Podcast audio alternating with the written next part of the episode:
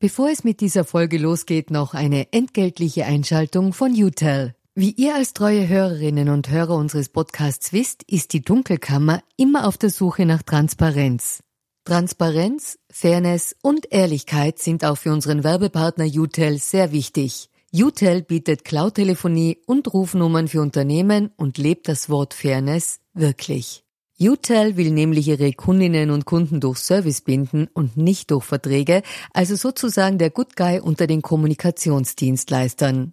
Weitere Infos findet ihr im Internet. Ihr müsst bei der Suche nur den Namen richtig schreiben. Y, zweimal U, hartes T, dann E und L. UTEL eben.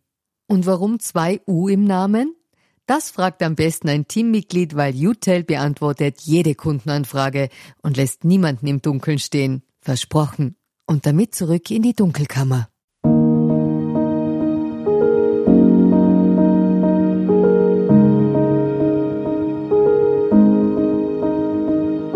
Herzlich willkommen in der Dunkelkammer. Mein Name ist Michael Nickbasch, ich bin freier Journalist und beschäftige mich mit mächtigen Menschen. Also genauer mit der dunklen Seite der Macht.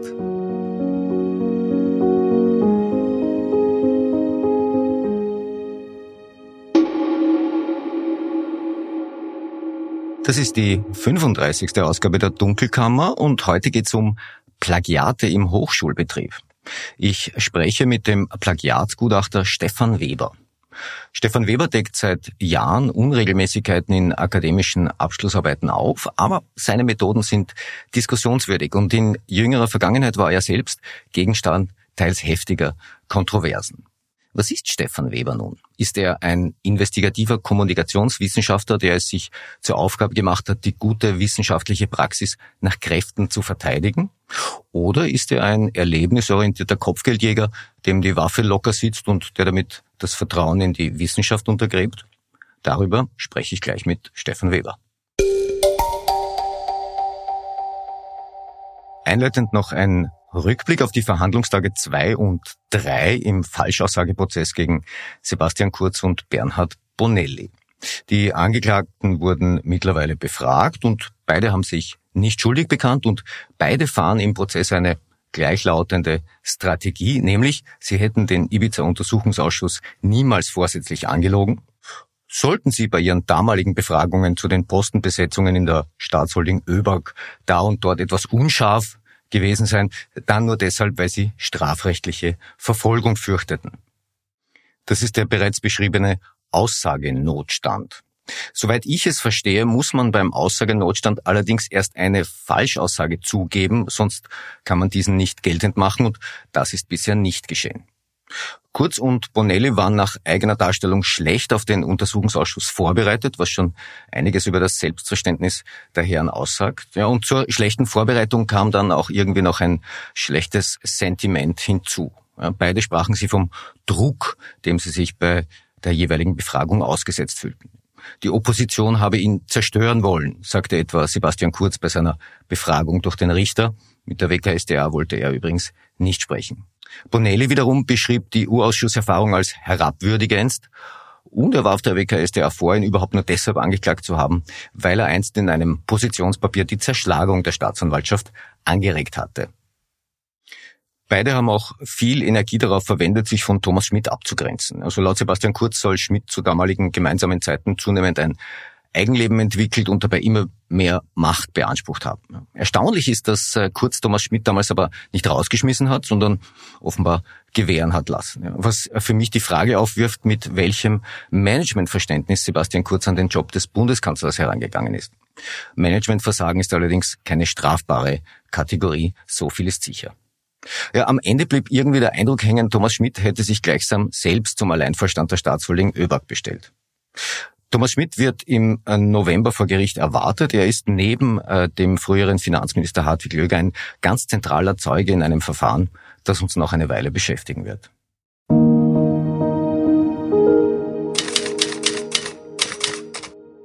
Stefan Weber ist ein österreichischer Kommunikationswissenschaftler und Publizist. Einer breiteren Öffentlichkeit ist er als Plagiatsjäger bekannt geworden. Tatsächlich hat er ein Geschäftsmodell daraus gemacht, akademische Abschlussarbeiten, also Dissertationen, Diplomarbeiten, Bachelors oder Masters mittels Software auf Plagiate hin zu untersuchen. Man kann ihn also beauftragen. Und das passiert auch immer wieder, wenngleich die Auftraggeber niemals offengelegt werden. Dafür ist es dann oftmals der Gutachter selbst, der an die Öffentlichkeit geht, um Plagiatsvorwürfe zu erheben. So hat Weber eine ganze Reihe von äh, prominenten Akademikerinnen und Akademikern in der Vergangenheit in Verlegenheit gebracht. Beispielhaft der Fall der früheren ÖVP-Arbeitsministerin Christine Aschbacher, die nach Webers Plagiatsvorwürfen zurücktreten musste. Ja, ikonisch sind äh, Sätze aus Aschbachers Dissertation an der TU Bratislava, wie zum Beispiel Annahmen sind wie Seebrocken an der Seite eines Bootes, sie verlangsamen uns. Das ist reine Poesie, was soll man sagen? Trotz der Vorwürfe durfte Aschbacher aber sowohl ihren Magistergrad der FH Wiener Neustadt als auch ihren Doktortitel der TU Bratislava behalten. Ja, David dort sah man keine Täuschungsabsicht und es passiert sehr oft, dass nach Webers Untersuchungen nichts passiert. Also dass akademische Titel eben nicht aberkannt werden. Aber was heißt das jetzt? Dass die Hochschulen bei der Aufarbeitung von Plagiatsfällen zu lasch vorgehen oder dass Weber umgekehrt zu hart austeilt? Der Fall Aschbacher ist übrigens einer von 16 Plagiatsfällen, die Weber in seinem eben erschienenen Buch auf Plagiatsjagd beschreibt. Erschienen ist das Buch im Verlag Edition Atelier Wien. Einen Link dazu findet ihr in den Show Notes. Und weil ich letztens völlig zu Recht gefragt wurde, was eigentlich diese Show Notes sind, von denen ich da dauernd rede, das ist die Textbeschreibung jeder Podcast-Folge, also der Podcast zum Nachlesen. Ja, und da gibt's dann eben auch Links zu Dokumenten, zu Videos oder auch die Transkripts von Interviews. Ja, zurück zu Stefan Weber. Rund um das Erscheinen des Buchs gab's äh, Brösel, eine Buchpräsentation am 18. Oktober in Wien musste abgesagt werden, weil laut Weber das gesamte Podium einer geplanten Podiumsdiskussion kurzfristig abgesprungen war. Weber begründet das mit einer hasserfüllten öffentlichen Stimmung gegen ihn, die nun auch dazu führe, dass er aus dem universitären Forschungsbetrieb gedrängt werde. Was ist da gerade los? Das nachfolgende Gespräch mit Stefan Weber wurde über eine Videoschaltung aufgezeichnet. Viel Vergnügen. Ja, und bei mir in der Dunkelkammer begrüße ich jetzt äh, Stefan Weber. Hallo, Herr Weber, danke fürs Kommen. Begrüße Sie.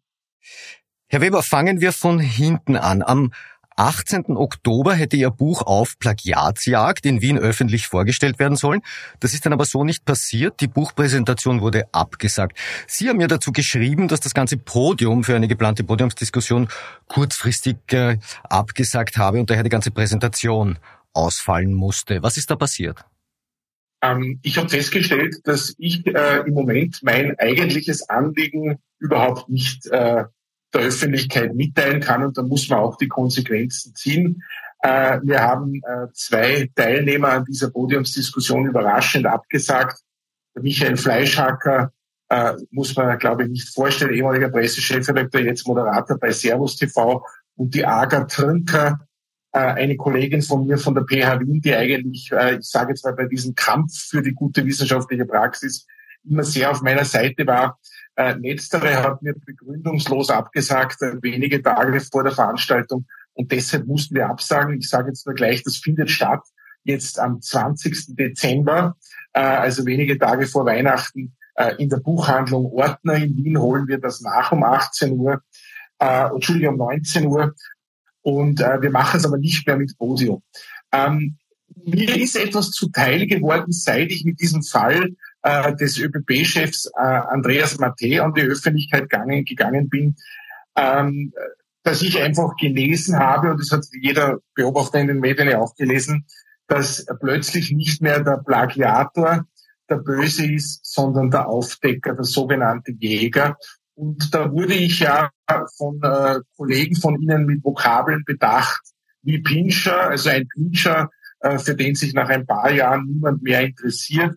Ich wurde verglichen mit diesem Herrn, der dem Reinhold Messner seine Gipfelsiege äh, aberkennen möchte. Also ich wurde so in die Liga mehr oder weniger eines Freaks positioniert, der da irgendwie äh, eine Weltaffäre macht, wenn einmal wo ein Anführungszeichen fehlt, ja. Äh, das ist alles nicht das Thema. Mir geht es ja darum, dass ich seit 20 Jahren daran arbeite, aufzuzeigen, dass in Österreich äh, womöglich Tausende, zumindest Hunderte oder noch mehr falsche Akademiker rumlaufen, dass es Menschen in Führungspositionen gibt, äh, die äh, Absatz- und seitenweise mit äh, Plagiaten aus dem Internet sich ihren Grad erschlichen haben. Das will ich aufzeigen. Im Moment hat sich der Wind total umgedreht und ich bin der Freak, ich bin der Böse. Ähm, ich glaube, ich kann damit leben, weil ich uneitel bin. Ich vergleiche es jetzt immer mit dieser Geschichte, die jetzt so stark in den Medien ist, mit Herrn Pilnacek. Äh, zerbrechen würde ich auch, wenn ich mir jetzt mit 53, sage ich Ihnen ganz offen, einen komplett neuen Job suchen müsste, was mit drei Kindern nicht so einfach ist. Ja? Äh, also ich zerbreche nicht, solange mein selbstständiges Modell der Plagiatsuche funktioniert. Äh, ich kann, da ich selber Journalist war, mit dieser dieser Umdrehung des Windes im Journalismus sehr gut umgehen. Wenn ich noch den Satz sagen darf, ähm, mir ist vollkommen klar, dass die österreichischen Medien sich nicht 17 Jahre lang, so lang mache ich ja das jetzt eigentlich schon, also seit 2005, ja, 2006, die können nicht 17 Jahre lang schreiben, Skandal, schon wieder ein Plagiatsverdacht und immer wieder eine Glosse schreiben, ja, um Gottes Willen, jetzt ist auch die Ministerin sowieso betroffen, jetzt ist der Chef sowieso betroffen und warum passiert denn nichts? Ja? Irgendwann entwickelt der Journalismus mal ein neues Narrativ und äh, das ist natürlich jetzt auch durch den Fall Graf, über den glaube ich noch reden werden, natürlich spielt der auch eine Rolle, ist das ein bisschen passiert. Und das neue Narrativ ist jetzt einfach, dass ich halt, ich sag's noch einmal, äh, so ein Freak sei, äh, ein vielleicht sogar ein Verrückter, der eben aus zwei fehlenden Anführungszeichen eine Staatsaffäre äh, äh, zwei fehlende Anführungszeichen zu einer Staatsaffäre hochchast, wie man das ja mittlerweile so schön sagt in den sozialen Medien, als ein Hochchaser. Jemand, der etwas aufbauscht, was völlig harmlos ist. In Wahrheit sind die ganzen Plagiate unentdeckt und das ist der Skandal. Ja. Also ich sage immer, es gibt nicht zu viele Plagiatjäger und ein zu genaues Hinschauen. Es gibt zu wenige Plagiatjäger und weiterhin kein genaues Hinschauen. Ich habe in der Anmoderation die Frage aufgeworfen, sind Sie ein investigativer Kommunikationswissenschaftler, der sich nach Kräften bemüht, die gute wissenschaftliche Praxis hochzuhalten und zu verteidigen?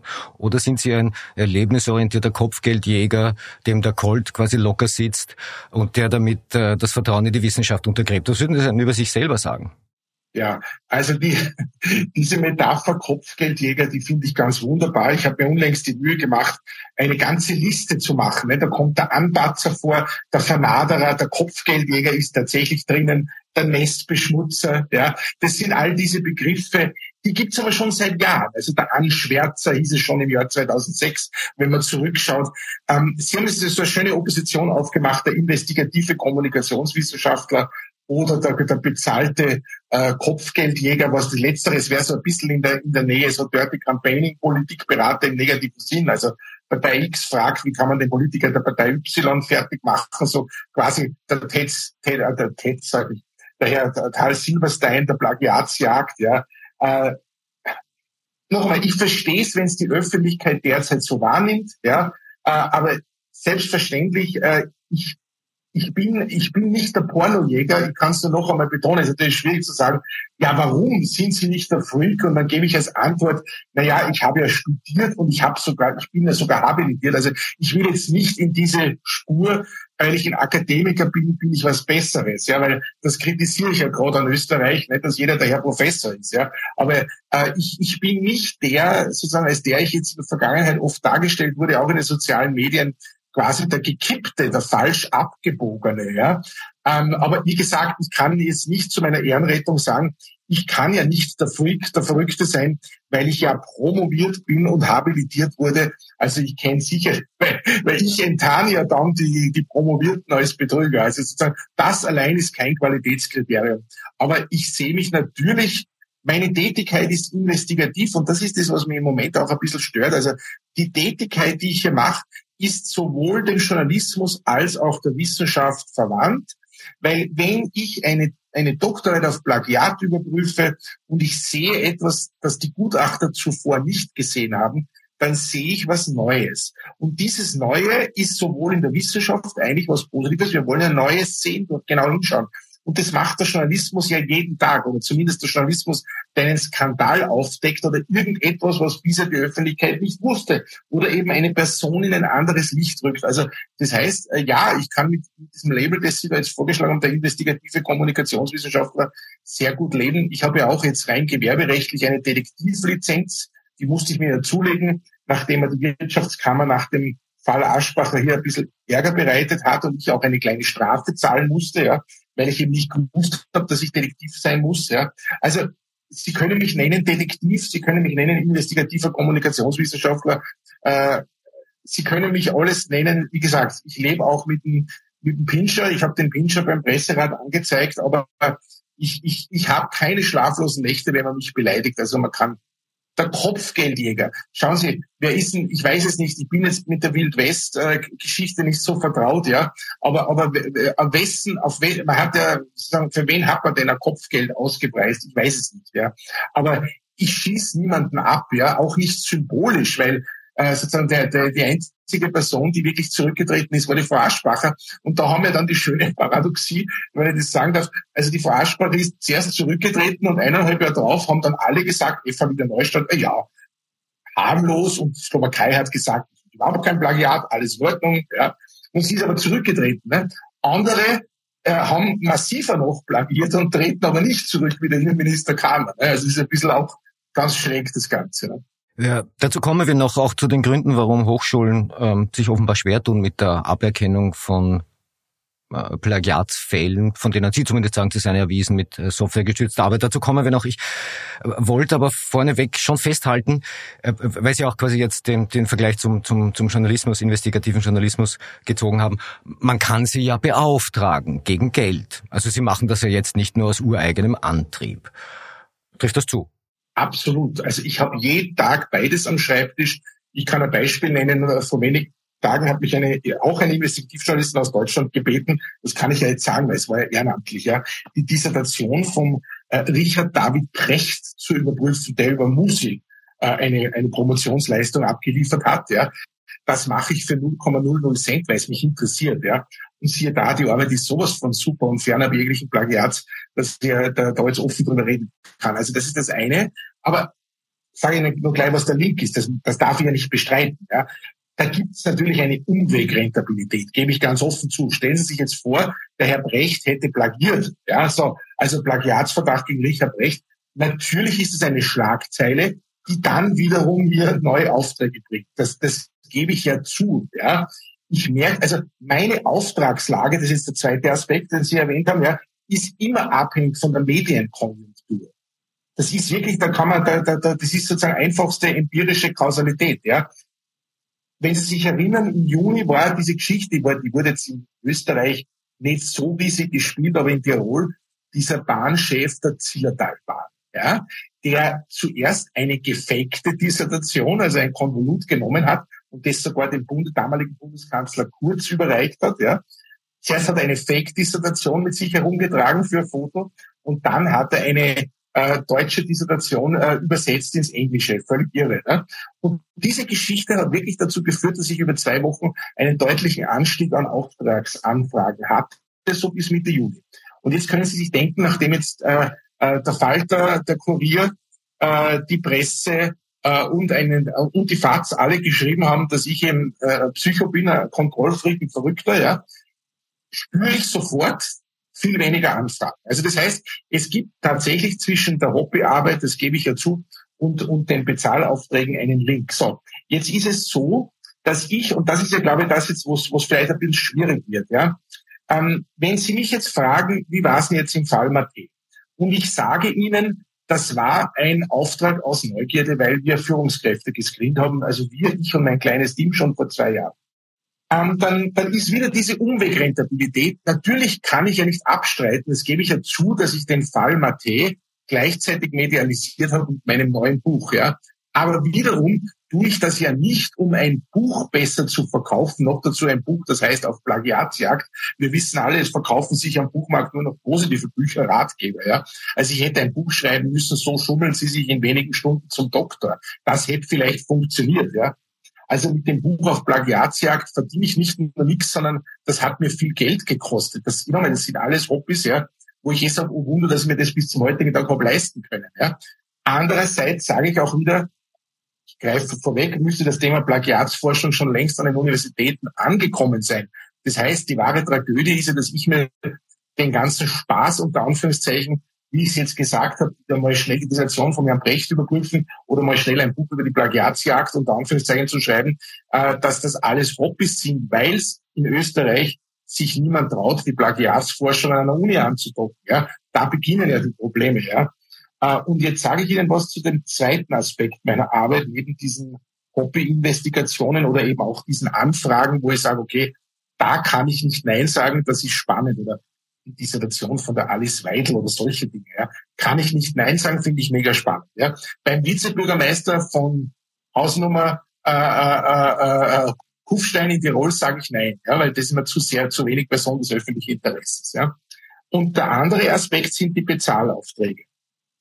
Und da passiert schon, das gebe ich auch zu, in einigen Fällen, dass man sicherlich hier einen Dirty Campaigning Kontext machen will, indem man äh, mich beauftragt, um eben die Dissertation eines frisch berufenen Nationalrats oder eines frischen Nationalratsabgeordneten, eines frisch berufenen Staatssekretärs in Deutschland etc. zu überprüfen, ja, äh, und, und dann natürlich der Auftraggeber will ja nicht jetzt sage ich mal ein paar tausend Euro oder tausend Euro oder was immer zahlen, damit ich ihm dann schreibe, so wie bei Herrn Brecht, alles super, es ist eine Spitzenarbeit, ja, das will er nicht lesen. Der Auftraggeber will ja, dass ich was finde. Und jetzt sage ich Ihnen als letzten Satz, die Frau Thalhammer, um wieder eine Journalistenkollegin zu erwähnen, hat einmal gesagt oder hat mir geschrieben, ich hoffe, ich darf das jetzt zitieren, ja, aber ich zitiere sie ja in der Rede, äh, ich glaube, Sie finden bei jedem was. Und genau das ist falsch. Ja, Sie ahnen gar nicht, wie viele Kunden ich, ich muss es ja jetzt so sagen, aus Kundenperspektive, enttäuschen muss, ja, und schreibt, die Arbeit ist sauber, die ist geradezu von einer bestechenden Prosa. Ich bleibe wieder bei der Dissertation von Herrn Brecht, ja. Auch rechtswissenschaftliche Arbeit. Natürlich, der Kunde investiert ein, zwei, 3.000 Euro und will dann natürlich, dass etwas Gravierendes rauskommt, ja. Aber ich will damit sagen, ich habe in allen Verträgen drinnen, selbstverständlich, meine Arbeit ist ergebnisoffen, ja. Nur die Enttäuschung des Kunden, dass etwas kein Plagiat ist, erfährt die Öffentlichkeit nicht. Ja? Also das ist sozusagen der entscheidende Unterschied. Das muss man nicht dann mit dem Kunden ausmachen. Und ich hatte in, in äh, 15 Jahren Tätigkeit noch nie einen Kunden, der nicht bezahlt hat, weil, weil das Ergebnis einfach äh, äh, positiv für, für den Promoventen oder für den Habilitierten oder für den Buchautor war und damit negativ für meinen Kunden. Also das heißt, ja, äh, natürlich gibt es diesen Dirty Campaigning-Zusammenhang immer wieder. Er ist nicht dominant. Also ich sage Ihnen, ein Großteil meiner Aufträge läuft, glaube ich, profaner ab. Da geht es um einen, um einen Anwalt der gegnerischen Partei in einem Gerichtsverfahren. Da geht es um einen Gutachter in einem Obsorgeverfahren, wo der Magistergrad der, der aus der Slowakei zu überprüfen ist und so, also Doktor, kleine Doktor aus der Slowakei. Also die Fälle spielen ja wie soll ich sagen, Low-Level. Ja, die spielen ja nicht immer auf diesem politischen Paket, aber es gibt auch Fälle tatsächlich, äh, die auf dem politischen Paket spielen und da kann ich dann nur vermuten, wer der Auftraggeber ist, ist mir dann letztlich auch egal. Ich sage immer, die liebsten sind mir die, die über die Rechtsanwaltskanzlei kommen, weil dann bin ich gar nicht genötigt nachzufragen, wer ist Ihr Kunde. Es ist mir schlichtweg wurscht. Ja. Aber äh, wenn ich jetzt sagen würde, dieser Dirty Campaigning-Kontext würde mich stören, ja, oder ich hätte ein Problem damit, dann könnte ich ja nicht dann ein Problem damit haben, wenn ich eben irgendetwas konstruiere, was nicht da ist. Jetzt haben wir, glaube ich, aber ein Punkt, über den wir eh noch reden müssen, dass natürlich in der Öffentlichkeit schon vor dem Fall Mathe ja, der Eindruck entstanden ist, wenn ich das kurz so sagen darf, also auch wieder vorher, ne, das Dahlhammer Zitat, der Weber findet bei jedem. Ja. Also wen hat der Weber in den letzten Monaten alle des Plagiats bezichtigt? Ein Innenminister Kahner, die Frauenministerin Raab, äh, die grünen Abgeordnete, die, die Sloski oder wie sie heißt, ich weiß jetzt genau ihren Namen jetzt, Sie wissen, wen ich meine, den Thomas Schmidt, das ist völlig untergegangen, hat nur der Standard braucht, also der, der, der, der, der Schmidt versus Kurz Schmidt hat auch äh, abgeschrieben in seiner Diplomarbeit. Äh, der Innenminister Kahner habe ich schon erwähnt, der ÖBB. Wähler findet bei allen Popper, Popper, Diplomarbeit und dies, Wähler findet sowieso bei jedem ein Plagiat, ja. Und die Uni sagt dann auch immer, es war keins. Ergo, der Weber ist verrückt. Ne? Das ist sozusagen im Moment die öffentliche Gleichung, ernstlich jetzt. Ne? Also Weber findet, egal bei wem er hinschaut, Weber würde noch bei Anton Zeilinger und in der sehr kurzen Diss von Albert Einstein ein Plagiat finden, weil er einen Vogel hat. Und die Universität sagt dann immer drauf, nein, es ist kein Plagiat. Und da sage ich eben, äh, Fehlannahme eins: Weber sieht nicht überall ein Plagiat, sondern Weber bringt nur jene Fälle in die Öffentlichkeit von Arbeiten, die tatsächlich Plagiate enthalten. Die Whitelist der Nicht-Plagiateure gibt's nicht. Deshalb entsteht der Eindruck, Weber sieht überall ein Plagiat. Und das Zweite ist, dass in Österreich die Universitäten, und Sie haben gesagt, wir reden drüber, äh, sich immer schwerer tun. Das ist natürlich ein bisschen ein, ein schwieriger Moment meiner Arbeit, sich immer schwerer tun, äh, auf erhebliches Plagieren die einzig äh, logische Konsequenz zu ziehen, äh, nämlich einen Grad zu entziehen. Und damit sage ich gar nicht, dass das bei der Frau Raab oder beim Herrn Innenminister Kahner hätte sein müssen, weil keine Universität wird einen Grad entziehen äh, äh, eine Partei, die im Moment in der Regierung ist, weil dann wird die Universität befürchten, dass das nächste, dass in der nächsten Leistungsvereinbarung ein bisschen gekürzt wird. Ne? Das ist das Problem. Ich habe jetzt mitgenommen, eine Plagiatsprüfung kostet so ein, zwei, 3.000 Euro, größenordnungsmäßig. Ähm, eines unterscheidet Ihre Arbeit als Gutachter aber dann doch substanziell von der Arbeit anderer Gutachterinnen und Gutachter. Bei Ihnen sind die Auftraggeber stets geheim. Man erfährt nicht, wer sie beauftragt hat, wenn sie jemand beauftragt hat. Aber dafür treten Sie als Gutachter an die Öffentlichkeit und erheben dabei Vorwürfe. Das ist einigermaßen selten. Ich glaube, das macht sonst tatsächlich so niemand, weil wenn überhaupt machen das dann Auftraggeber. Ähm, wenn Sie von Dirty Campaigning Kontext sprechen, Sie selbst stellen den ja durch Ihre öffentlichen Auftritte her. Und äh, ein, eine Anmerkung erscheint mir auch noch wichtig. Ähm, bei Ihnen haben ja die Betroffenen zunächst einmal gar keine Chance zur Stellungnahme, weil Sie ja den Vorwurf erheben, ohne überhaupt eine eingeholt zu haben. Ähm, das wäre zum Beispiel im Journalismus so nicht möglich. Also ich kann jetzt nicht einen Text veröffentlichen, wo ich Vorwürfe gegen äh, äh, Personen erhebe, ohne die Personen zu jedem einzelnen Vorwurf tatsächlich zu befragen. Ich hätte medienrechtlich ein, ein, ein erhebliches Problem. Ihnen ist da diesbezüglich rechtlich offenbar noch nie eine Konsequenz erwachsen. Noch nie eine Konsequenz erwachsen. Ich muss mit Ihnen übereinstimmen. Ich habe hier eine Sonderstellung. Das ist ganz klar. Also ich glaube, es gibt keinen Sachverständigen, jetzt rede ich mal von den Bekannten von Reinhard Aller, über jetzt irgendeinen, sagen wir mal, einfachen äh, Familienpsychologin NN, ja, die jetzt sozusagen was aufdeckt ne, und dann sofort sagt, okay, mache ich jetzt eine APA UTS oder rufe ich die Kronenzeitung an oder oder oder oder sitze ich bei Ihnen, ja. Also da haben Sie recht. Äh, das, das ist eine eine Art, wie soll ich sagen, Sonderstellung, die in Österreich, in Österreich macht halt diesen Job niemand, wenn ich das so sagen darf, ja. In Deutschland gibt's den Martin Heidingsfelder in Nürnberg Berg, der macht's genauso, ja. Also der, wenn ich so formulieren darf, spielt auch die Medienklaviatur neben seiner Begutachtung. Und äh, der Jochen Zenthöfer hat ja jetzt auch unlängst äh, den Fall Patrick Reichen und den Fall Otto Carstens aufgedeckt, auch ein Buch zu dem Thema geschrieben. Er sieht sich aber eher als Journalist und nicht als Wissenschaftler. Ja. Also bleiben wir bei Martin Heidingsfelder, meinem deutschen Pendant, und der macht das auch so. Jetzt kann man fragen, äh, ist das seriös? Ist das gut? Dass jemand, der Plagiate dokumentiert, gleich an die Öffentlichkeit geht. Ich, ich spinne das jetzt einmal weiter, was Sie gefragt haben. Ja.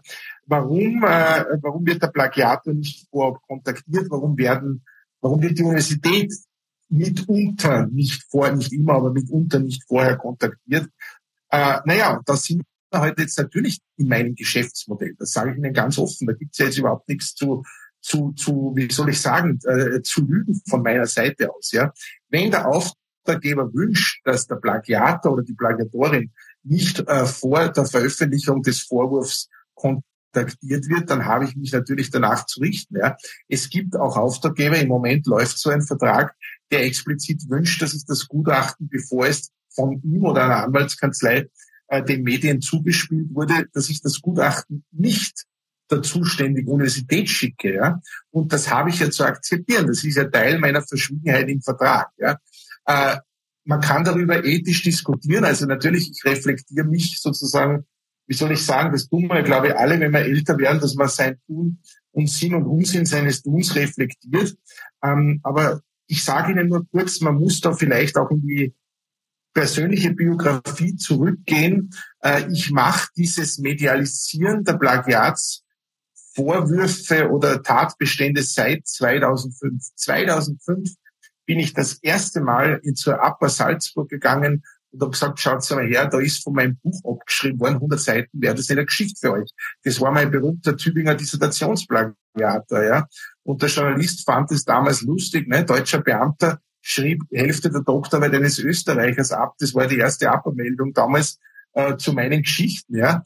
Und dann ging es weiter. Mit Wissenschaftsminister Hahn schon 2007, dann das zweite Mal 2011 und so weiter und so fort. Äh, diese kritische Masse, sage ich noch kurz, dass ich jetzt wirklich, wie soll ich sagen, das ist jetzt Free Kick, das gebe ich zu, ja, mich jetzt automatisch jeder neue Minister, jede neue Ministerin einfach interessiert, ja, dass ich, äh, ich, ich sage immer als Spaß, ich gehe schon so weit, äh, wenn ich einen Pflegevertrag für meine Mutter unterschreibe, ja, die ist jetzt 86,5 und da steht dann drunter Magister, Magister, Magister, ja, also beim Chef der Pflegeinstitution sage ich, wow, ne? Triple Magister, den muss ich mir anschauen. Also das, das ist natürlich auch eine Deformation professionell oder eine gewisse Besessenheit, ja. Er, er, aber wer hat denn diese Besessenheit nicht, ja? Also ich glaube jetzt gerade, wenn ich jetzt als Journalist fragen würde, ja, wie lebt Sie denn als Investigativjournalist? Können Sie auch mal abschalten, in die Berge gehen und einmal drei Tage nicht an irgendeinen Skandal denken oder an Korruption? Äh, dann, dann, wir versuchen das alle, ja. Aber es wird natürlich immer schwieriger, ja. Also, was will ich damit sagen? Ähm, ich medialisiere Plagiatsfälle fairerweise muss ich immer sagen, gegenüber den Universitäten dann Verdachtsfälle. Also für mich sind sie keine Verdachtsfälle mehr. Aber wie gesagt, ich muss ja dann das Verfahren abwarten, nennt sie also Verdachtsfälle. Für mich ist es ja bestätigt mit dem, dass ich es im Gutachten stehen habe, wenn ich das wirklich so frech sagen darf. Ja. Äh, ich medialisiere Plagiatsfälle, weil ich einfach damals 2005 mit dieser Sache begonnen habe. Vorher gab es so gut wie kein Interesse, weder in Österreich noch in Deutschland über Plagiate in der Wissenschaft zu berichten. Ähm, dann kam der Fall Gutenberg, wie Sie wissen. Und so kam es dann zu dieser Mediendynamik. Ja. Ich habe einmal gesagt, das klingt so pathetisch. Ja. Ich habe immer gesagt, meine Verbündeten sind nicht die Wissenschaftler, die reagieren ja stark mit Ablehnung meiner Arbeit. Ja. Meine Verbündeten sind die Journalistinnen und Journalisten. Und wenn die also im Moment auch mit Ablehnung reagieren, dann sage ich wirklich fair, ich kann damit leben, weil Sie haben ja vorher 14 Jahre nicht mit Ablehnung reagiert oder überwiegend nicht mit Ablehnung. Der Peter Sichrowski schreibt schon seit Jahren, dass ich ein Trottel bin. Ja. Der, der Herr Schwarz im Kurier hat schon nach dem äh, Plagiatsvorwurf gegen die Ministerin Raab geschrieben, ich bin so ein Typ, der man in der Schule gern äh, mit der Lederhosen an den an den an den Schulsessel äh, äh, beklebt hätte, weil er Anbotzer bin, also einer, der sagt, Herr Lehrer, ich glaube, ich sehe, da hat der Kollege abge, mein Mitschüler hat es gerade abgeschrieben im Biologietest, ja. Also darum geht's ja nicht, aber man kann das natürlich so interpretieren. Also die Medialisierung, ich sage es Ihnen offen, die gehört bei mir irgendwie zum Geschäft dazu.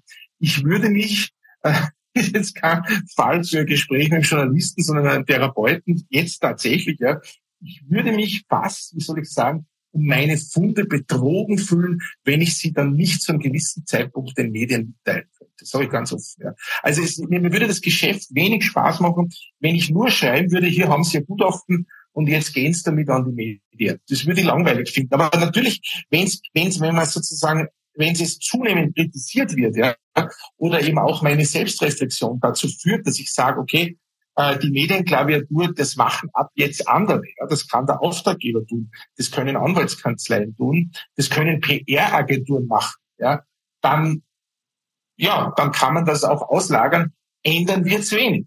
Ja, weil ob es der Weber selber äh, äh sozusagen von seinem Konto die OTS ausschießt, ja, oder ob es jetzt die Agentur sowieso aus dem ersten Bezirk in Wien ist, die dann wieder den Auftraggeber einen Preis gibt, ja, viel wird's nicht ändern. Ja, Herr Weber, aber jetzt sahen Sie ja zumindest bisher ganz gerne Ihr Foto selbst in der Zeitung neben einem saftigen Plagiatsvorwurf. Nein. Das ist einer der großen Irrtümer. Äh, ich bin äh, völlig uneitel, ich bin nicht telegen, ich trage keine Maßanzüge, ist jetzt keine Anspielung auf eine jüngst verstorbene Person. Äh, ich, ich, ich, auf diesem Eitelkeitspaket bin ich überhaupt nicht zu Hause. Ja. Also ich bin jetzt hier sehr dankbar, dass das hier ein Audiointerview ist, obwohl wir uns gerade sehen. Äh, ich äh, ich habe mit diesem äh, Foto ausschneiden überhaupt nichts am Hut. Äh, ich habe schon eine Mediensammlung, die hier vergibt, ja, mit den, mit den äh, Medienclippings, also mit den Exemplaren der letzten Jahre. Aber ich sage Ihnen ehrlich, ich habe im Journalismus gearbeitet. Ich weiß, wie schnelllebig und vergänglich so ein Produkt ist und wie schnell es wieder abgelöst wird. Eine Story von der nächsten Story. Also ich glaube, diese, diese Form der Bescheidenheit, die muss man hier haben. Ich habe sie in einem Bereich aber nicht. Und das ist, dass ich schon sage, das, was ich tue, eben diese Plagiatsdetektion oder Plagiatsforschung oder wie man es jetzt nennen wollen, die hätte ich gerne an einer Universität verankert, ja. Und die Tragödie ist schon, und da kämpfe ich ja seit Jahren, wie soll ich sagen, da stehe ich wieder, wieder Depp vor verschlossenen Türen, ja, dass sich das keine Universität traut. Also uneitel bin ich in Bezug auf das Thema Plagiatsforschung, vor dem ich es ganz, ganz wichtig finden würde zur Qualitätssicherung, wenn das einen zentralen Stellenwert bekommen würde im Ministerium den Universitäten. Da sind wir im Moment unter Polaschek weiter weg denn je, weiter weg denn je. Ja. Leider, leider, leider.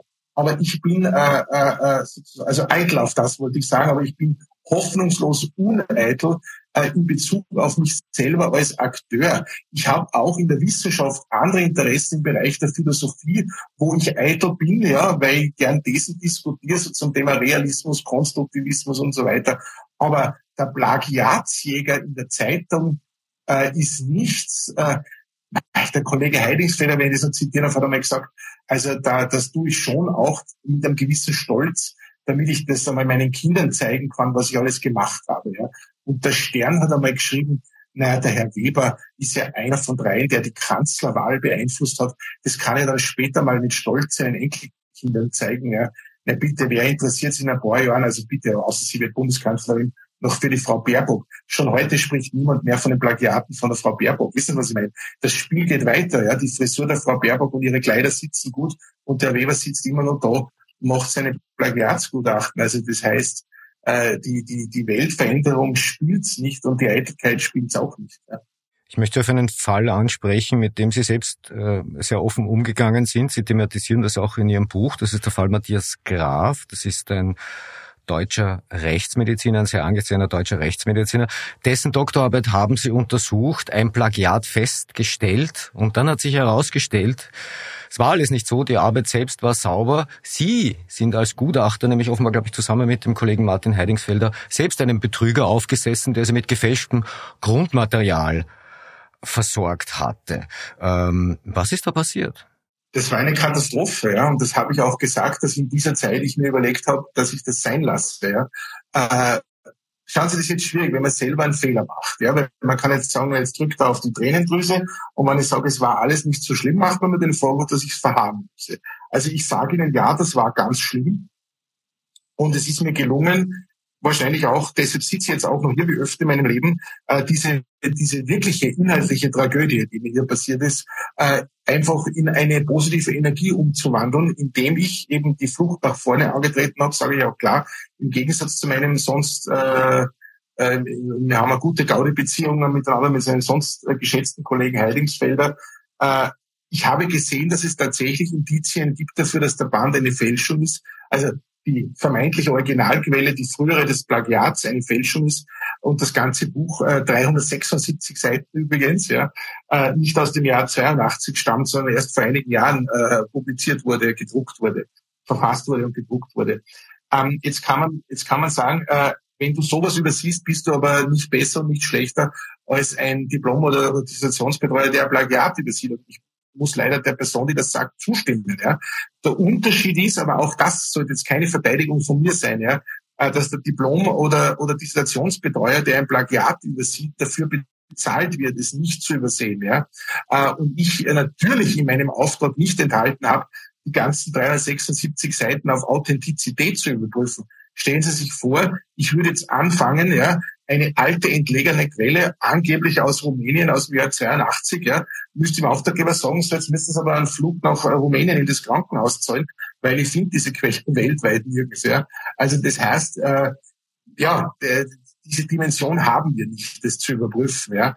Äh, die Lehre, die wir daraus gezogen haben, ist eh ganz klar, dass wir mit Literatur, die wir vom Auftraggeber selber erhalten, ja, oder eben auch in dem Fall war es noch Erfinder, die über eBay zu bestellen ist, aber offenbar auch wiederum von einem Verkäufer, der mit dem Fälscher zusammenarbeitete, ja, das ist ja, ist ja schlechter Film eigentlich, ja, äh, dass man dass wir hier vorsichtiger sind. Ja, aber mir, mir und meinem Kollegen und dem Herrn Heidingsfelder und auch, muss man offen sagen, dem Spiegel, ja, äh, wurde das sehr erfolgreich als eben das Werk eines ganz geschickten Plagiators verkauft, der eine äh, äh, Quelle aus, aus dem realen Sozialismus eben genau deshalb verwendet hat, weil sie nirgends bibliografisch erfasst ist. Ja? So, also das heißt, man kann schon versuchen, eine perfekte Fälschung zu machen. Nur, wie Sie sehen, am Ende des Tages war die Fälschung eben nicht perfekt.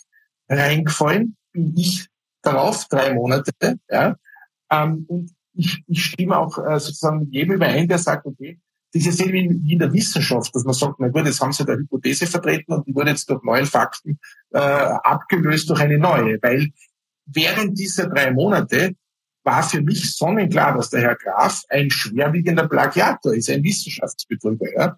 Äh, und er musste sich gefallen lassen, eh mit einer erstaunlichen, weiß ich nicht, wie soll man das sagen, inneren Ruhe, Gelassenheit, weil er hat ja von Anfang an gewusst, ich weiß nicht, ja, man kann ja nicht unbewusst sozusagen von einer nicht existierenden Quelle abschreiben, ja, ähm, äh, dass ich drei Monate lang stehen ließ, auch medial, auch in meinem Blog, ja, dass es sich hier um einen ganz massiven Fall des Wissenschaftsbetrugs handelt, der an den großen Krebsforscherskandal Hermann Brach erinnert. So stand es in meinem Blog, ja.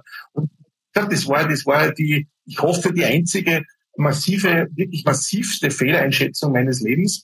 Äh, ich habe dem Herrn Graf dann auch mit wirklich CC an allen Stakeholdern von der deutschen Forschungsgemeinschaft über den Präsidenten der LMU ein ausführliches Entschuldigungsmail äh, geschickt und den Fehler eingestanden. Er hat das akzeptiert. Das ist die nächste Größe von ihm. Äh, ich glaube, ohne ihn jemals dann wieder kontaktiert zu haben, er ist ein Mensch, der seinen Job macht, ja, und, und der sich in solche, wie soll ich sagen, der sich in solche Dimensionen nicht begeben will, ja weil man natürlich als Gerichtsmediziner äh, sozusagen ja permanent, wissen Sie, mit einer Klientel zu tun hat. Nicht jeder fällt, äh, rutscht am Berg aus und verunglückt tödlich, ja, sondern du hast natürlich mit Mord und Totschlag zu tun, ja. Also das heißt, ein Gerichtsmediziner muss wahrscheinlich auf Distanz gehen. Ja, wenn der anfängt, bei jedem Fall sich zu überlegen, könnte man jetzt da jemand sich rächen, wie es ja dann in diesem Fall wohl war, dann darf er nicht Gerichtsmediziner werden. Also, aber ich bewundere das, dass hier raus, ich, hab, ich war dann ja auch bei der Aufklärung der Staatsanwaltschaft, der Polizei sehr behilflich, ja, äh, dass, dass, dass hier raus, äh, wenn ich das jetzt so sagen darf, dass ich aus der Nummer rausgekommen bin, ja, es hätte wirklich juristisch ganz anders ausgehen können, weil äh, ich habe natürlich hier eine Rufschädigung über Monate betrieben und, und Medien von mir und der Heidingsfelder und äh, also ich kann jetzt nur nochmal hier die Gelegenheit nutzen zu sagen, wirklich, ich danke dem Herrn Graf unbekannterweise, äh, dass er auch dann klar gesagt hat, äh, er zeigt mich nicht an. Äh, und wir haben unsere Lehren daraus gezogen. Wir haben jetzt unlängst wieder einen Fall gehabt, äh, wo es nicht der Auftraggeber, sondern die Prüfperson äh, äh, problematisch war. Und da haben wir auch sofort die Reißleine gezogen und haben gesagt, okay, alles, was danach klingt, dass jetzt sind wir wieder bei Dirty Campaigning, aber jetzt eben nicht mehr in der Politik, sondern leider in der, im, im, im, im kriminellen Kontext oder im, im mutmaßlich strafrechtlich relevanten Kontext. Ja. Alles, was da noch klingt, dass wir zum Handler einer kriminellen Machenschaft werden oder auch umgekehrt äh, durch die Prüfung einer Person in etwas Kriminelles hineingezogen werden, wird von uns abgelehnt, zur Not der Auftrag auch rückabgewickelt. Also sprich, das Honorar zurückgezahlt, ein Gutachten zurückgezogen. Ich habe, sage jetzt einer, das war nicht einmal viel Geld, das waren ein paar tausend Euro. Ich habe den Herrn, dem Auftraggeber Fall Graf auch das zurückgezahlt, gell? also voll, ja, weil das ist eh das Mindeste, was man tun kann. Ja. Hätte der Herr Graf die Medienklaviatur gespielt, hätte er, glaube ich, beste Chancen gehabt auf, auf, auf alles Mögliche. Ne? Stellen Sie sich vor, jemand zieht monatelang herum und behauptet, äh, äh, der schwere Wissenschaftsbetrüger hat sich nichts zu Schulden kommen lassen. Ja? Ähm, ja, wir haben unsere Lehren daraus gezogen. Es ist genau, es ist glaube ich, genau, es ist ziemlich genau ein Jahr her, dieser Fall. Ich wollte jetzt gerade einen Blogbeitrag machen, ein Jahr nach dem Fall Graf, was ist eigentlich juristisch passiert, weil ich ein bisschen befürchte, dass der Fall, wie leider halt vieles bei uns, ne, strafrechtlich gar nicht jetzt weiterverfolgt wird, ja. Was jetzt rausgekommen ist bei den Klagen des Herrn Graf, weiß ich nicht, ja. Ähm, aber ja, wir haben unsere Konsequenzen daraus gezogen. Ich glaube, es erlebt wahrscheinlich jeder einmal im Leben, dass er für eine ganz üble Sache instrumentalisiert wird. Und äh, für mich war ihm damals die Wahl, weitermachen, ja oder nein. Und ich hatte ja gehofft, das habe ich damals geschrieben, wenn das jetzt stimmt mit der Fälschung, dann haue ich alles hin, dass äh, an der TU Wien endlich dieses Projekt zu guter wissenschaftlicher Praxis starten kann. Aber in derselben Woche, wie der Fall Graf aufgepoppt ist, war, war der Plagiatsvorwurf gegen den Innenminister Kahner von mir. Kein Zusammenhang natürlich, zwei Tage vorher und dann hat ja die TU Wien sich auf Wunsch des Ministeriums auch von mir verabschiedet. Und dann war auch klar, äh, ich muss darf ich sagen, muss weiter Plagiatsjäger unter Anführungszeichen bleiben. So kam das. Gibt Ihnen der Fall Graf nicht insoweit zu denken, als dass hier Ihr Auftraggeber, der hat ein Problem mit dem Herrn Graf, der wollte ihm offensichtlich schaden und hat ein ein gefälschtes Buch hergestellt, um zu sagen, von dem hat er eben seine Doktorarbeit abgeschrieben. Äh, da wurden sie ja verwendet, um jemanden zu schaden. Mit wissenschaftlicher guter Praxis hat das ja nichts mehr zu tun. Nein, im Gegenteil, das ist wirklich ungute Praxis und ich war Teil dieser unguten Praxis. Nochmal, ich werde Ihnen da jetzt nichts anderes erzählen. Äh, ich sage nur eines, fairerweise darf ich natürlich nicht äh, Ihre Hypothese vertreten, die können Sie als Journalist vertreten, dass der Auftraggeber im Fall Graf auch tatsächlich der Täter war, der Fälscher war äh, das ist sozusagen dahingestellt, ja, immer noch für mich, ja, also man kann aus den Zeilen raushören, was man will, aber das behaupte ich nicht offiziell. Ähm, natürlich, das, das sieht man noch einmal. Äh, ich habe selber geschrieben, der, der, der, der falsche Vorwurf äh, eines wissenschaftlichen Fehlverhaltens ist wissenschaftliches Fehlverhalten.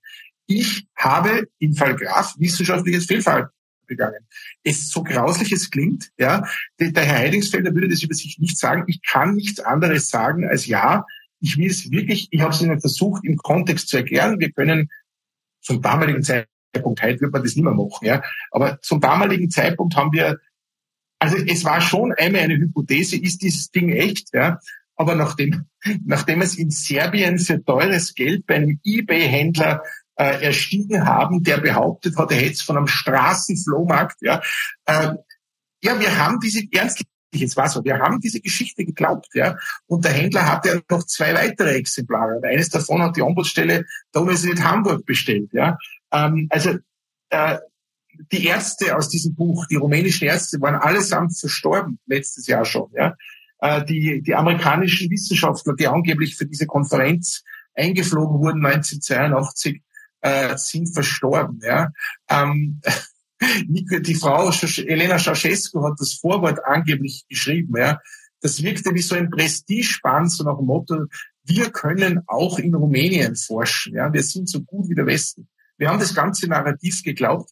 Aus heutiger Sicht, wenn man sich jetzt anschaut, das Ding, wirkt das alles lächerlich. Ja. Und ich verstehe das total, dass man dann sagen kann, ja, wie dumm müsst oder wie naiv wart ihr denn? Was ist los mit euch? Ja. Äh, aber wie gesagt, ja, das, das ist halt auch Lernen. Aber es ist schon wichtig, man darf nicht lernen, äh, wenn es solche Konsequenzen hat für jemanden über Monate medial. Ja, ähm, also das heißt jetzt, äh, um Ihre Folgefrage anzuschließen, im Fall Graf wäre es wohl sehr, sehr schlau gewesen, den Graf vorher damit zu, kontakt, zu konfrontieren, ja, und damit hätte man das aufgelöst, ja. Aber wie gesagt, das wollte der Auftraggeber natürlich nicht, ja. Das wäre völlig äh, äh, tabu gewesen, hier den Herrn Graf vorher mit den Funden zu konfrontieren äh, und, und äh, die Authentizitätsprüfung des Originals äh, stand Mona auch auch nicht in der Auftragsvereinbarung. Ja.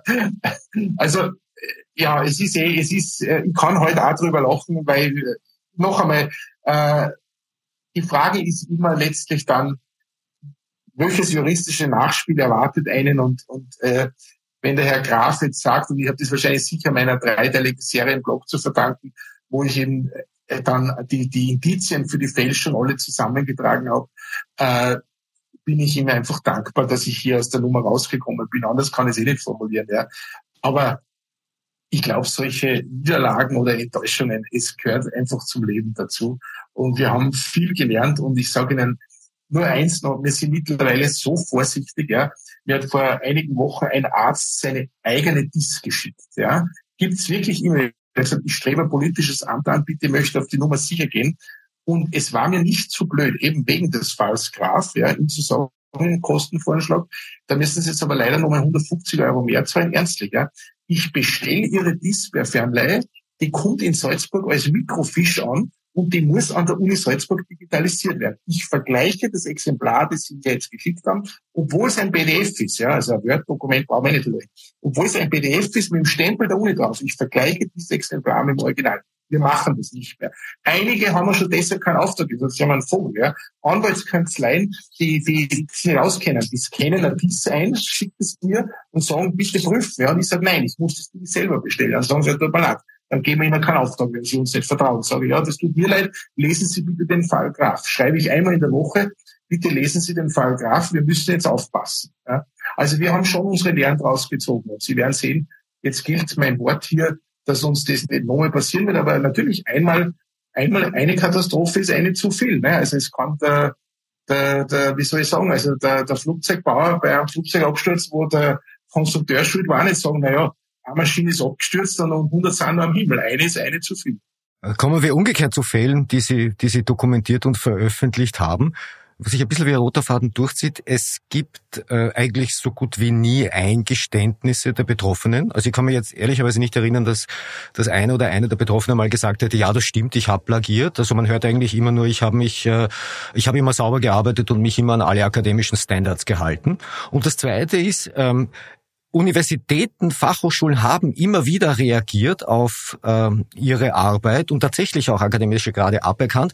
Aber so mehrheitlich geschieht dann nicht allzu viel. Sie haben das vorher, Sie haben das vorher auch angerissen. Offensichtlich gibt es einen gewissen Unwillen auf Seiten äh, der Hochschulen, äh, hier quasi im eigenen nachzuforschen und, äh, und diesen Missständen nachzugehen. Also dass Leute grundsätzlich einmal öffentlich nichts zugeben, das ist auch Teil meines Geschäfts, das kenne ich. Also man gesteht einfach Fehlverhalten einmal sicherheitshalber eh nie ein.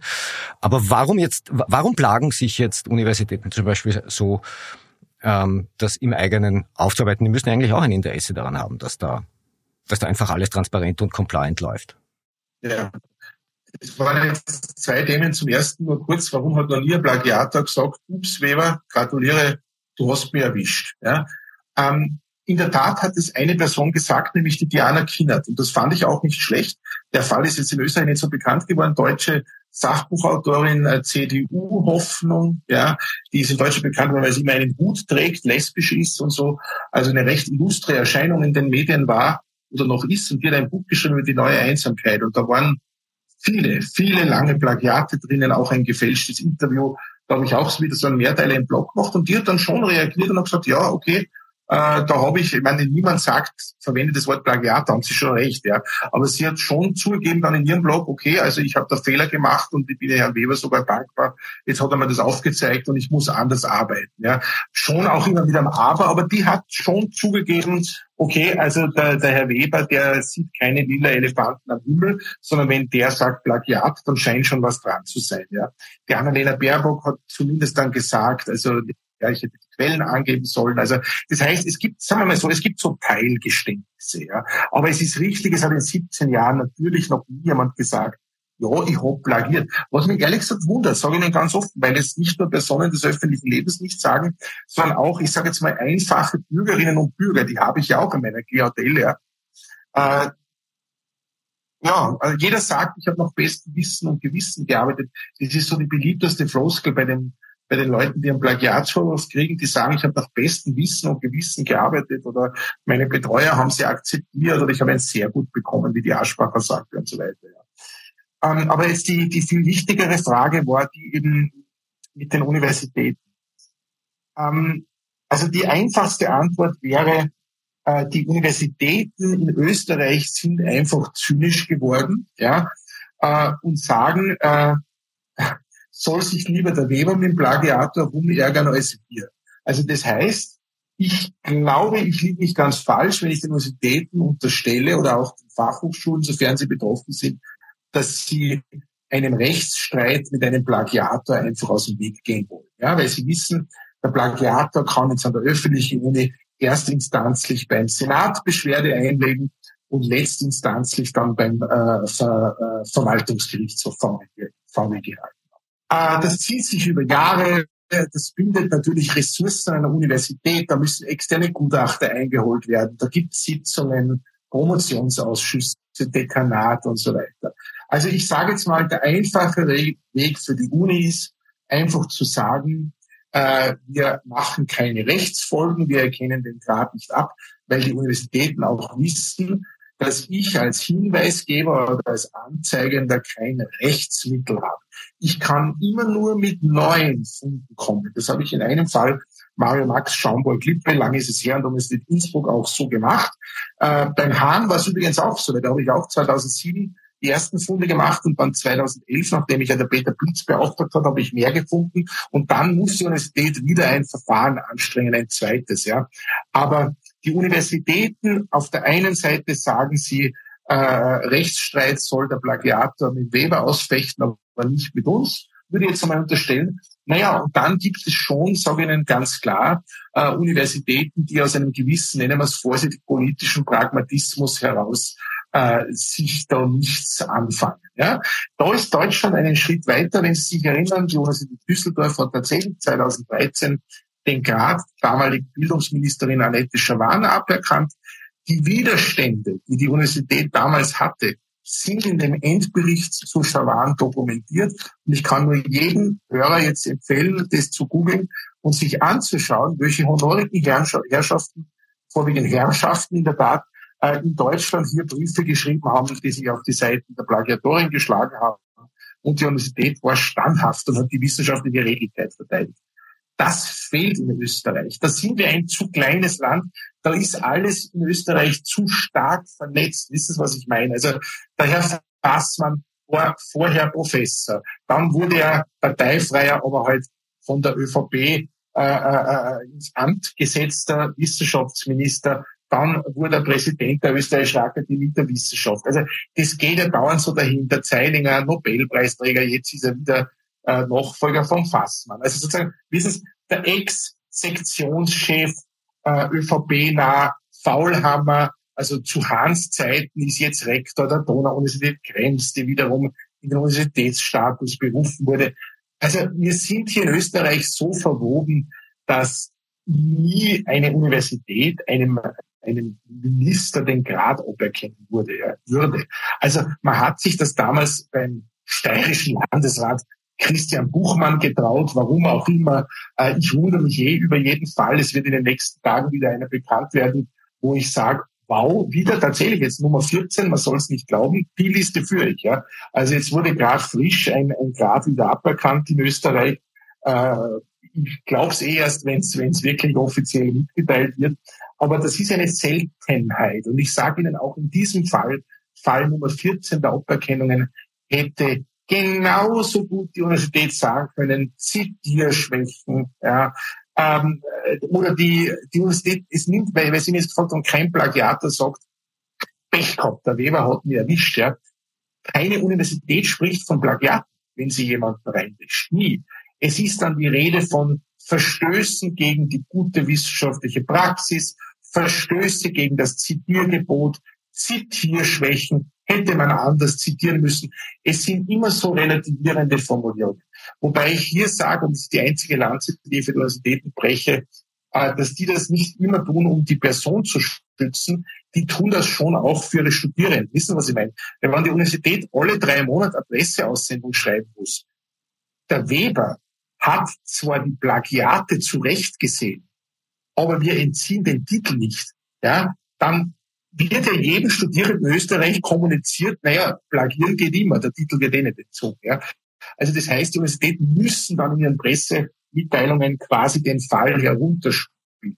Was ich der Universität zum Vorwurf macht, konkret der Universität Wien, ähm, an der ich ja selbst habilitiert bin, aber ich habe hier nichts zu verlieren, ja, auch nichts zu gewinnen, deshalb kann ich es frei sagen, äh, ist, dass man schon in einem Fall, und das war der Fall äh, Dr. Rostschitsch, hier zwei Gutachten äh, vorliegen hatte. Das ist ein seltener Fall, in dem ich es natürlich, wie jetzt auch immer, im Nachhinein, nach Ende des Verfahrens, äh, die Gutachten einsehen konnte. Und äh, dann ist es natürlich schon, wie soll ich sagen, grenzwertig, wenn man ein positives Gutachten hat, also ein Gutachten, das sagt, die zehn Seiten oder neun Seiten Einleitungsplagiat von Herrn Rostschitz sind in Bezug auf die gesamte Arbeit nicht relevant. Das kann man natürlich sagen, ja.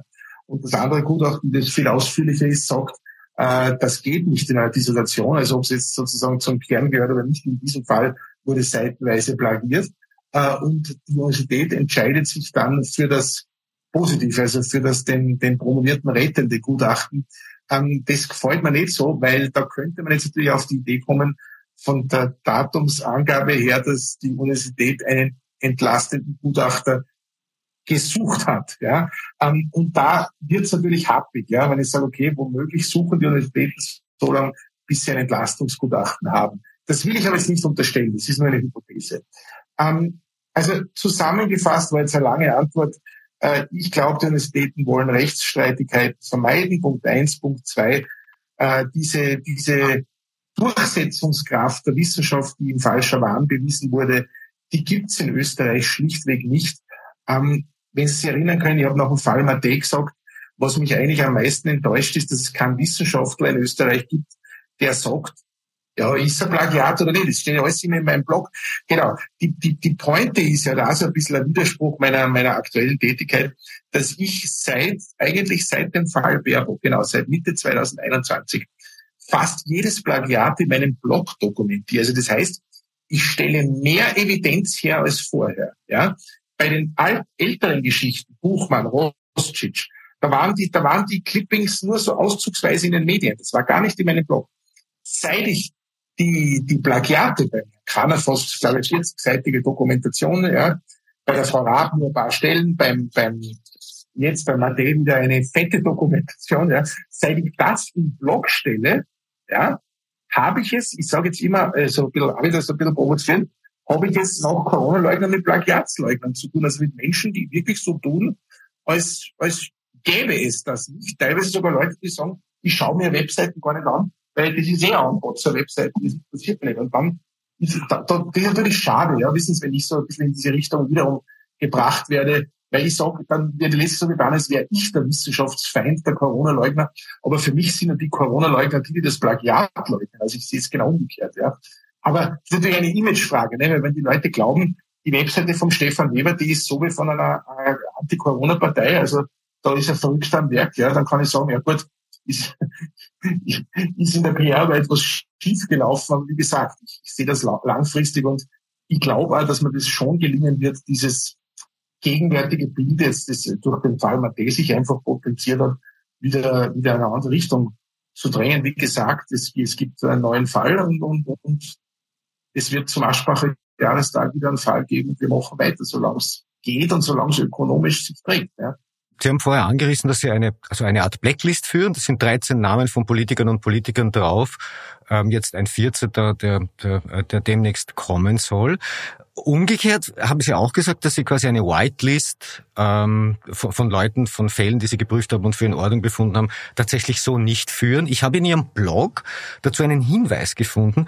Da haben Sie nämlich geschrieben, dass äh, die Publikation einer solchen Whitelist wurde von Politikern immer wieder abgelehnt und deswegen hätten Sie es nicht gemacht. Das fand ich jetzt interessant, weil die, die plagiieren, oder zumindest die, von denen sie behaupten, dass sie plagieren, die fragen sie nicht, die veröffentlichen sie einfach. Aber die, die nicht plagiert haben, die fragen sie um Erlaubnis und die sagen, nein, ähm, das wollen wir nicht veröffentlicht haben.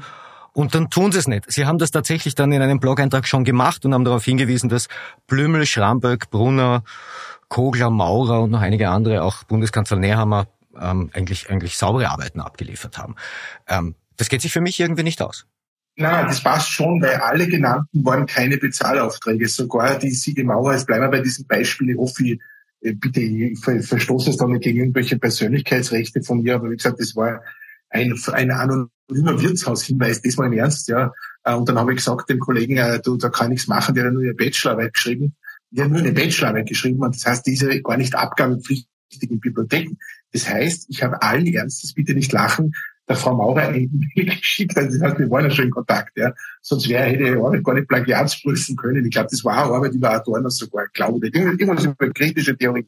Und die hat mir allen erst, ich glaube, die erste und letzte Politikerin, die mir selber ihre Arbeit geschickt hat zur Plagiatsprüfung. Ja. Also wer das macht, der hat eh schon ein reines Gewissen. Ja. Und dann habe ich die Arbeit von der Frau Maurer, also wie gesagt, nochmal ihre Bachelorarbeit zur kritischen Theorie, glaube ich, ja, war es, ja habe ich äh, nur durch Tyranidin laufen lassen und habe dann natürlich so ein bisschen geschleimt, ja, und dann geschrieben, Frau Maurer, sehen Sie, wenn alle Politiker solche Arbeiten noch schreiben würden wie Sie, wäre ja die Welt in Ordnung, ja, und natürlich, ich versuche immer, das gebe ich ja zu, ich habe gesagt, ich will das Thema Plagiatsforschung als Forschung wahrgenommen haben und eben mit, mit diesem Generalthema gute wissenschaftliche Praxis an einer Universität oder auch an einer Fachhochschule kann sie genauso sein, wenn sie sich traut, verankert sehen. Und natürlich schreibe ich immer rein bei Leuten, also wissen Sie, da habe ich schon einen Opportunismus, ja. Also wenn jemand sauber gearbeitet hat und er ist bekannt, ja, natürlich schon eigentlich von einer Whitelist oder sollte man nicht zu einem Politikerscreen, Plagiatscreen institutionalisieren, ja. Also ich denke natürlich dann, erstens gebe ich zu, no, na, das wäre nicht äh, selbstständiger, an eine Ökonomisierung, ja. Und zweitens auch an, daran, dass die Plagiatsforschung ernst genommen wird. Ich habe den Herrn Brecht auch geschrieben. Äh, dass ich begeistert bin von seiner Arbeit, würde mir mehr Arbeit dieser Art wünschen, hat natürlich nicht geantwortet, ja. Und die Frau Mauer hat auch nicht geantwortet, muss sie auch nicht, ja. Weil sie wird sich auch gedacht haben, was will er jetzt? Entweder will er jetzt Kohle, ja, oder, oder will er jetzt ein Institut, ja. Oder beides, äh, ein Institut mit, mit, mit, mit, mit, mit unserer Kohle, ja. Ähm, aber da muss man dann auch klar sagen, und das war das, was die Theo Wien zum Beispiel nicht verstanden hat, ja. Das Institut, ja, für Plagiatsforschung ist eben nicht das Institut für Anbatzerei. Wissen Sie, was ich meine? Ja? Also es ist nicht das Institut für Anschwärzungsaktionismus. Ja? Äh, das Problem, das und das gilt es aber zu überwinden, siehe WKSDA. Ja? Das Problem, das die Universitäten haben, ist, dass sie sich gar nicht vorstellen können, dass eine kontrollierende Instanz ihnen Gutes tut, sondern die sagen, ernstlich jetzt, und jetzt sagen wir sozusagen, jetzt komme ich weit weg vom Weber, ja, Jetzt sage ich, es bräuchte eine WKSDA für die Wissenschaft. Ja? Und da werde ich auch immer ausgelacht. Das wird dann nicht richtig verstanden. Und ich vergleiche mich nicht mit der WKSDA bei allen äh, äh, Sachen, die man über die sagen kann. Ja? Die Universitäten begreifen nicht, dass die Qualitätssicherung ihnen nützt. Dass wenn jemand hergeht und sagt, passt auf, ihr habt da einen Rektorskandidaten, der hat Unsauberkeiten in seinem Lebenslauf. Ihr habt das übersehen. Ihr habt hier einen Professor berufen, der gibt ein Buch aus, das er nie geschrieben hat. Ich sage lieber nicht den Namen, ja, weil der Fall ist gerade auch nicht. Das nützt ja den Universitäten. Wir haben, und das ist in der Tradition der Wissenschaft, nicht nur in Österreich, eine, ich sage, die Wissenschaft lebt vom genauesten Hinschauen, oder? Sie können jetzt mit jedem Biologen, mit jedem Chemiker oder erst recht mit Leuten, die Mikroskopie und so weiter arbeiten, sagen, Wissenschaft lebt vom ganz genauen Hinschauen. Warum? hört das ganz genaue Hinschauen in der Wissenschaft auf, wenn es um diese Fragen geht, die ich mache. Lebensläufe überprüfen, ob sie stimmen, Titelangaben überprüfen, ob sie stimmen und vor allem die Plagiatsprüfung. Und wenn sich hier etablieren würde, äh, ja, wir brauchen das an den Universitäten. Das ist keine Polizei, das ist keine Polizeibehörde, ja, äh, sondern ich sage es noch einmal: Diese Institution, die tut Gutes. Ja? Diese Institution kann, wenn es wirklich funktioniert, auch verschwiegen arbeiten. Weil jetzt sage ich wieder als Beispiel die WKSDA, schreibt ja auch nicht, das haben Sie, das wir am Anfang gefragt haben, ne, Medienarbeit, ja, macht schon Presse aus denen, aber schreibt ja auch nicht gleich eine, äh, sozusagen, jetzt war das, jetzt war das, außer es wird sowieso bekannt, wie Hausdurchsuchungen und so weiter, ja. Also das heißt, äh, wenn es jetzt zum Beispiel wieder, war jetzt ja ein konkreter Fall an der Uni Salzburg, es kommt raus, es stimmt was nicht in den eigenen Angaben eines Rektorskandidaten. Ja? Da muss man dankbar sein als, als Institution. Nur das Problem in der Wissenschaft ist, es gibt immer Seilschaften und da gibt es eine Gruppe von Leuten, die eben diesen Kandidaten pushen wollen. Ja? Und denen spucke ich dann in ihr Geschäft. So. Und davon müssten wir in der Wissenschaft weg. Und ich glaube, ich weiß es jetzt nicht, wenn ich jetzt so durchdenke, ja, hat es die Kirche geschafft, sich von diesen Fällen sexuellen Missbrauchs zu lösen? Hat es der Sport geschafft, ohne Doping? Das werden Sie jetzt alles besser wissen, Journalist, als ich. Aber wir müssten in der Wissenschaft dorthin kommen, dass wir uns von diesem äh, zudeckenden, unter den Tisch kehrenden Umgang mit all diesen Facetten, und es ist eben nicht nur das Plagiat, es ist der, der, der, der, der, der abgegradete Lebenslauf, die falsche Titelführung. Ne? Mein Lieblingsbeispiel, der Herr Universitätsprofessor, Doktor, Doktor, ich kürze jetzt lieber ab, aber er hat eh noch nicht geklagt, U.G. Ja, der sagt, ich habe ein Doppelstudium äh, äh, Massachusetts Institute for Technology in Mathematik, äh, bin ein Wunderkind. Ja. Und nichts stimmt, nichts stimmt davon. Ja. Die Wissenschaft müsste dankbar sein dafür, dass man sie äh, säubert von Leuten, die sowas machen. Ja. Ähm, es wird mir schon auch Dankbarkeit zuteil, aber im Moment jetzt wiederum seit Mathe ist es zu 70, 80 Prozent wieder die Anfeindung.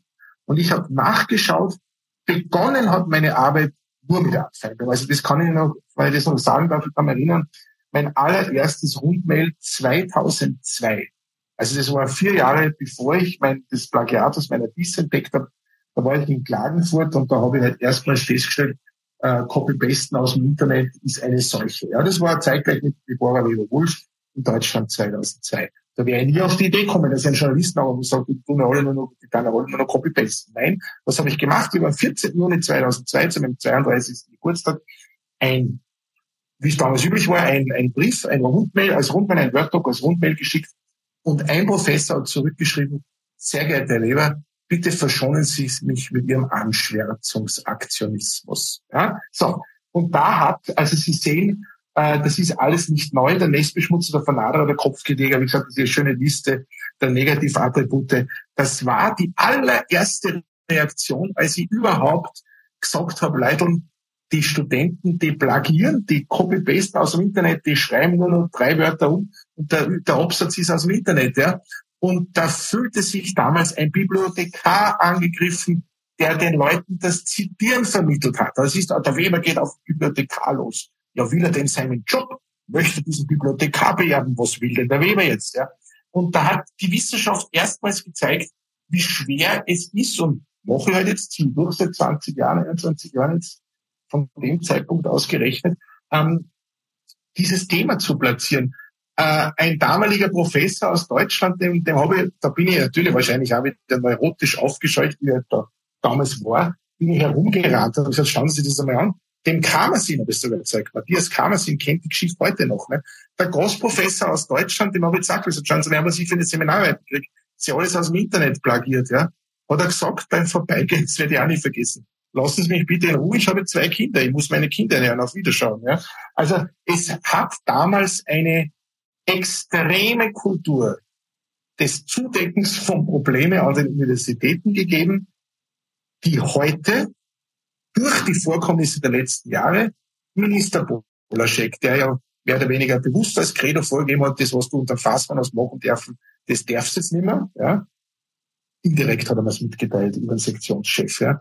Äh, und diverse andere Faktoren. Ja. Dass der Weber unberechenbar ist, hat einer geschrieben im Blog, also der, der greift die Linken und die Rechten an. Das passt in Österreich nicht. Ne? Wie, er die, wie er noch Aschbacher und Raab angriffen hat, hat man geglaubt, der ist ein Progressiver. Jetzt kommt er plötzlich und fängt an und, und schreit herum, der Babler hat war kein Matura. Ja? Jetzt passt der Weber nicht mehr in diese Dichotomie. Ja? Und so hat es halt begonnen, dass, man, dass ich im Moment wieder dabei bin, dass mir eben, bleiben wir bei diesem Begriff, der Anschwärzungsaktionismus vorgeworfen wird. Aber ja, gelebt wird. Wenn Sie abschließend eine Frage, eine Einschätzung, wenn Sie das, was Sie machen, ähm, so machen, wie es Gutachter sonst machen, nämlich dass sie ihre Gutachten dorthin tragen, wo sie eigentlich dann zur finalen Überprüfung hingehören, nämlich zur Universität. Und äh, allenfalls dann, wenn die Universität untätig geblieben ist, die Causa inklusive der untätigen Universität öffentlich machen, hätte das wohl einen, eine andere Wirkmacht, als wenn man es gleich so rausballert, oder? Das, was Sie jetzt sagen, ist in der Tat eine Überlegung wert. Man kann sagen, äh, man findet ein Plagiat, man gibt der Universität eine Zeit, eine realistische Zeit, ja, äh, ein, zwei, drei Monate, ja, länger wird es wohl wirklich nicht dauern, äh, nachdem die Vorwürfe eh immer mit, mit Referenzen, mit Quellenangaben vorliegen, und wenn dann die Universität nichts tut, kann man immer noch oder eigentlich erst dann sagen, ja, Sie jetzt in der Frage in die Öffentlichkeit gehen, äh, nehme ich mit. Das ist eine Anregung, die im Team immer wieder da war. Ähm, zwei Dinge sprechen im Moment dagegen. Das ist erstens der Paragraph 48 Universitätsgesetz, der auf die berühmte viel zitierte Amtsverschwiegenheit äh, in Österreich äh, verweist. Also das heißt, äh, die Untätigkeit der Universität würde ich auch nur indirekt erfahren. Ja? Also wenn wir hier eine Transparenz haben beim Hinweisgeber, schaut die Sache ganz anders aus. Ja? Oder auch, dass man die Universität nach drei Monaten schreibt, sehr geehrter Weber, Ihre Vorwürfe konnten wir nicht bestätigen, dann kann man sich in der Tat überlegen und sagen, Moment, aber die Fakten liegen anders. Was machen wir jetzt? Ist das jetzt eine Geschichte für die Öffentlichkeit oder gehen wir an die ÖRW oder, oder, oder machen wir Aufsichtsbeschwerde beim Ministerium? Da gibt es ja Möglichkeiten. Also das Ministerium würde auch sagen, die Universität ist autonom. Wir mischen uns in, einer, in einen konkreten Plagiatsverdachtsfall nicht ein. Ja? Haben wir auch schon gehabt. Aber da haben Sie schon recht. Man könnte das tun. Aber dazu müsste in Österreich zwei Rahmenbedingungen zutreffen. Wie gesagt, der Paragraph 48 Universitätsgesetz müsste gestrichen werden. Es müsste jetzt sowieso kommen jetzt, wenn es irgendwann ich hoffe, wir erleben es dann mit der Amtsverschwiegenheit endlich einmal wirklich vorbei ist, ja, diesem absurden österreichischen Anachronismus, der Begriff, ja, kriege ich, kriege die Pickel, wann ich den höre. Äh, und das Zweite ist, dass wir schon, das ist ganz wichtig, ja, ein Verfahren brauchen, äh, wo wir, äh, ich formuliere es jetzt juristisch vorsichtig, entgegen dem Allgemeinen Verwaltungsverfahrensgesetz sagen, ich muss als Hinweisgeber in irgendeiner Weise erfahren, was rausgekommen ist. solange die Universitäten sagen, wir sind nach Paragraph 46 Universitätsgesetz, äh, dem AVG, dem Allgemeinen Verwaltungsverfahrensgesetz, äh, also äh, unterworfen, ja, äh, der Hinweisgeber sozusagen schickt sein Plagiatsgutachten ab und verschwindet aber dann im Nirvana. Also der hört nie wieder was von uns, ja. Weiß ich ja gar nicht, was bei all diesen Fällen herausgekommen ist. Wie hat das Deutschland umgangen oder viele andere Länder, indem man neben dem Behördenverfahren ein zweites Verfahren parallel eingebaut hat, nämlich das Ombudsverfahren. Noch das Ombudsverfahren der guten wissenschaftlichen Praxis ist ein eigenes Reglement einer Universität. Sie werden in jeder deutschen Universität am Schluss finden dieses Ombudsreglements. Der Hinweisgeber erfährt meistens vom Rektor, äh, wie das Verfahren ausgegangen ist. Dieses Minimalmaß an Transparenz müssen wir schaffen in Österreich. Und jetzt kann ich mit Ihnen sozusagen auf Handschlag sagen, wenn man die Amtsverschwiegenheit wegkommt und gleichzeitig der Hinweisgeber vom Ausgang des Verfahrens erfährt, ja, wenn das auch juristisch sauber ist in Österreich, zu all dem passt, was wir haben, dann kann ich mich in dieser Geduldsübung üben, dass ich sage, okay, Plagiatsvorwürfe, Fall Graf, das kann ja mal kolossal schiefgehen, werden nicht sofort hinauskaut, wenn ich das so sagen darf, ja, äh, werden nicht sofort hinauskaut, sondern wir schicken das vor der Universität mit einer angemessenen Frist.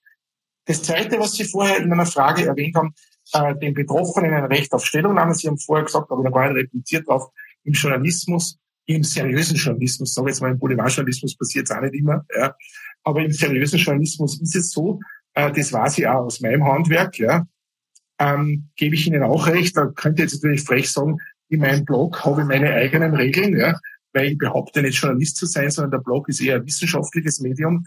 Und es geht ja beim Plagiatsvorwurf nicht um einen Beschuldigten, ja, sondern ich mache den Plagiatsvorwurf anhand eines Textvergleichs. Ja.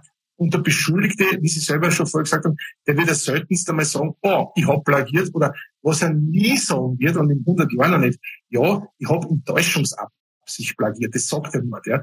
Weil wer das zugibt, der weiß ja, die Rechtslage kennt mittlerweile jeder, dass er dann seinen Grad verlieren müsste, ja. Also das heißt, äh, diesen Selbstbeichter, den müssen wir erst erfinden. Also das heißt, äh, ich nehme wirklich mit, dass man, dass man, dass man das machen könnte. Aber parallel dazu müssten eben auch die Verfahren äh, diesen, diesen, äh, diesen, diesen Deckmantel der Verschwiegenheit verlieren, ja, und diesen Deckmantel gibt es nicht an den Universitäten, wenn ich so sagen darf, weil ich ja da auf die beiden Paragraphen im Universitätsgesetz verwiesen habe. Den gibt es ja bei der österreichischen Agentur für wissenschaftliche Integrität, der wiederum ein Verein ist, der von den Institutionen, eben auch von den staatlichen Universitäten getragen wird. Und da ist es überhaupt nicht nachvollziehbar, sein Verein, dass sich die wieder solche Amtsverschwiegenheitsstatuten, ja, anno 19. Jahrhundert gegeben haben. Das ist für mich überhaupt nicht nachvollziehbar. Aber das ist halt Österreich. Das versuche ich im Kleinen zu ändern. Auf Plagiatsjagd von Stefan Weber erschienen im Verlag Edition Atelier Wien. Das ist keine viel gute Lektüre. Es ist äh, spannender Stoff. Man taucht ein in die Welt der Plagiatsforschung und erfährt auch viel über die Defizite an den Universitäten im Umgang damit. Lieber Herr Weber, das war sehr ausführlich. Vielen Dank fürs Kommen. Sehr gerne, hat mir Spaß gemacht. Vielen Dank. Das war die heutige Ausgabe der Dunkelkammer und ich hoffe einmal mehr, es hat euch gefallen. Feedback und Informationen gerne an redaktion.diedunkelkammer.at. Freue mich über konstruktive Kritik. Hinweise werden wie stets vertraulich behandelt. Bleibt mir gewogen. Ihr hört von mir.